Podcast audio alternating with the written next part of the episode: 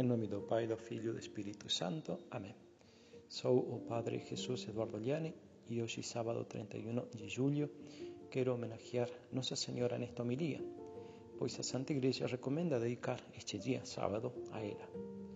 Eu quero falar sobre como imitar as virtudes de Maria.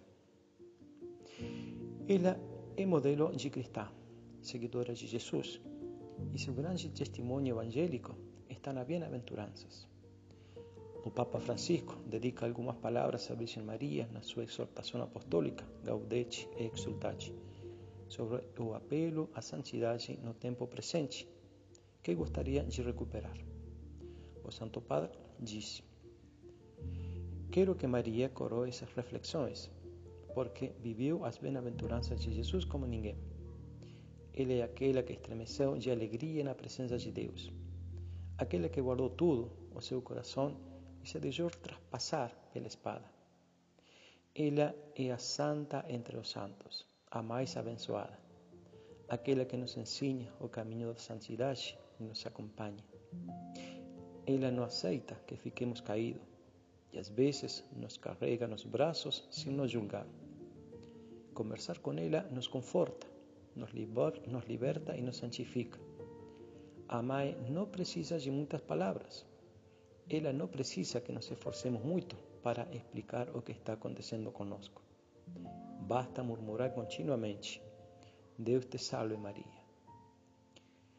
Corremos o risco de receber instruções, mas não estar preparados para cumpri-las. Acontece com a gente no trabalho quando este ou aquele projeto tem que ser realizado. Acontece com o pai de família diante do desafio de responder aos novos desafios colocados pelos filhos adolescentes. Ou pode acontecer com a gente quando eles contam-nos que a verdadeira devoção à Virgem não consiste em rezar 20 terços por dia, mas em imitar suas virtudes.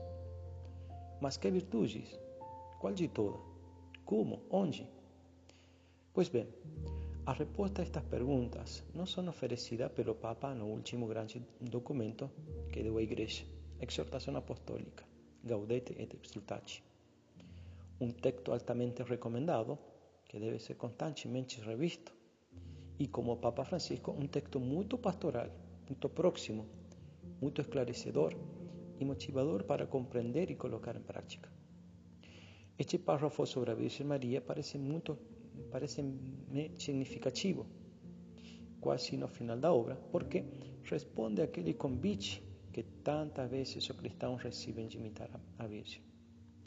Com efeito, ela é o modelo de cristão e é o porque encarnou com excelência as bem-aventuranças. Quem lê Gaudete e Sultate sabe que o Papa põe um, uma ênfase especial nas bem-aventuranças lo que significan para a vida do cristão e como podem ser vividas aqui e agora, no mundo de hoje. Ao ler estes párrafos, ver o encarnado na Virgem e sentir-se convidado a viver o que nele se diz é a mesma coisa.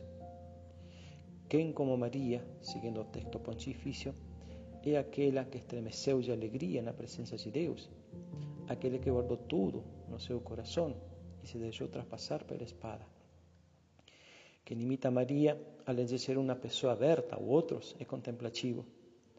Que possamos estremecer com o amor de Deus por nós, como Ele estremeceu com o anúncio do anjo.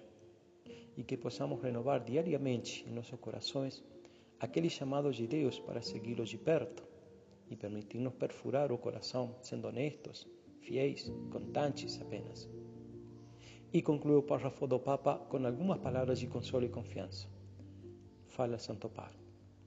Ela não aceita que caigamos e a vezes nos carrega nos braços sem nos julgar. Quantas vezes desmaiamos depois de tanto esforço e sentimos a presença amorosa demais que nos encoraja a levantar. Imitar a Virgem é algo simples. Ela é modelo de cristã, seguidora de Jesus, e seu grande testemunho no Evangelho está nas bem-aventuranças. Por eso, imitar a María es vivir las bienaventuranzas, ser pobres de espíritu, mansos, llorar, ter fome e sede de justiça, ser misericordioso, ter um coração puro, trabalhar pela paz e ser perseguido por uma questão de justiça.